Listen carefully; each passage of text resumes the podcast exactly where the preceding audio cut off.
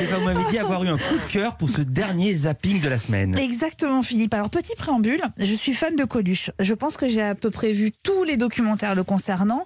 Donc, quand France 3 annonce un nouveau documentaire sur lui, je suis plutôt sceptique. Sauf que, sauf que, quand vous avez les bons témoins, les bonnes histoires, les bonnes archives, la bonne réalisation, et que surtout vous évitez de débuter le programme avec le sketch de C'est l'histoire d'un mec. Ah bah là, Eva Là, Rock, elle est contente. Là, Eva Rock, elle est contente et ça marche. Alors, le film est chapitré Coluche, le banlieusard, le showman, le pote, le provocateur et le clown en premier lieu.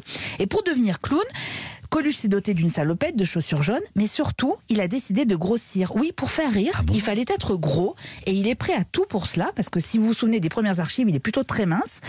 Histoire racontée par Claire Nadeau et Thierry Lhermitte. On allait manger tous les jours euh, à un espèce de petit restaurant ouvrier qu'il y avait en bas de la rue.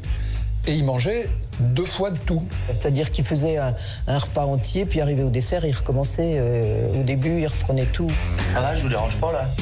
En fait, je mange pas beaucoup. Je mange un petit peu de chaque chose, quoi. Donc, il prenait deux entrées, deux plats, deux desserts, tous les jours, jusqu'à ce qu'il qu'il soit gros. Et voilà Ah ouais, comment il est dingue. devenu gros et donc il avait son costume de clown. Alors Thierry Lhermitte, c'est vraiment le copain du Café Théâtre. Ils étaient ensemble sur scène dans un lieu créé par Coluche après le Café de la Gare. Il avait racheté un lieu qui s'appelle le Vrai Chic Parisien. La troupe du Splendide s'était installée dans la même rue, notamment grâce à l'aide financière de Coluche. Et donc les comédiens passaient d'une scène à l'autre. C'était le temps de l'insouciance et le temps des conneries. Récit de Gérard Lanvin et toujours Thierry Lhermitte. Comme il y avait toujours des gens en retard, on leur disait venez, venez, on va vous placer.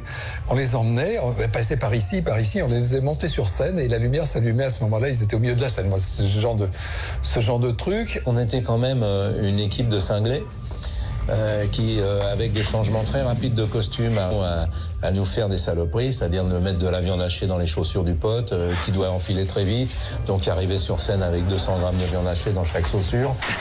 C'est complètement bête, mais ça me fait rire, Ah, pardon. Alors de chaussures, figurez-vous qu'il en a encore question par la suite parce que Coluche adorait ça. Et dans sa grande maison parisienne, vous savez, c'était une aube- auberge espagnole où tous les potes venaient quand ils le souhaitaient. Eh bien, Coluche s'était installé un atelier.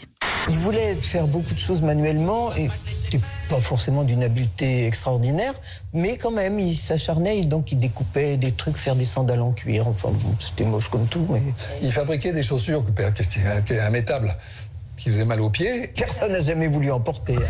Je me suis bourré, dis donc, viens d'essayer, je les ai fait trop grandes. J'ai l'air con. Je me fais dégueulasse sur mesure, elles me vont pas. Ça fait rien, je bien un copain à qui ça va. Alors on va oublier les chaussures. Moi je connaissais absolument pas cette histoire Non de plus. chaussures. On va les oublier, mais on n'oublie pas cette maison de la rue Gazan qui était un lieu festif, un lieu convivial, un lieu de discussion aussi, puis un lieu de solidarité. Coluche avait été pauvre, il avait connu les galères et la petite délinquance. Lui il n'avait pas oublié ça. La suite c'est Marise Gildas qui le raconte. On est invité rue Gazan. Il y avait l'escalier qui montait aux chambres. Et au pied de l'escalier, il y avait cette, les anciennes boîtes de, de bananiers en fer, vous voyez, assez hautes, très hautes. Dans cette boîte, haute comme ça, hein, ça m'a flèche, c'était étonnant. Des billets de 500 francs. Je referme et je lui dis, mais qu'est-ce que c'est ça tire-lire? Qu'est-ce qu'il fait avec ça?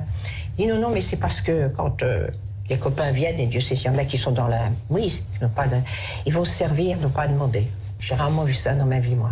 Quand ils ont besoin d'argent, euh, je, je dis pas j'en ai, je dis on en a. Servez-vous, tu vois. Misère, misère, c'est toujours sur les pauvres gens que tu t'acharnes obstinément. J'adore cette histoire de ces billets de 500 francs mis à disposition des copains. Alors si vous voulez d'autres histoires, si vous voulez réentendre des sketchs plus ou moins connus, si vous voulez comprendre quel homme était Coluche, regardez ce documentaire de Mathieu Jaubert et dont la narration est assurée par Gérard Jugnot.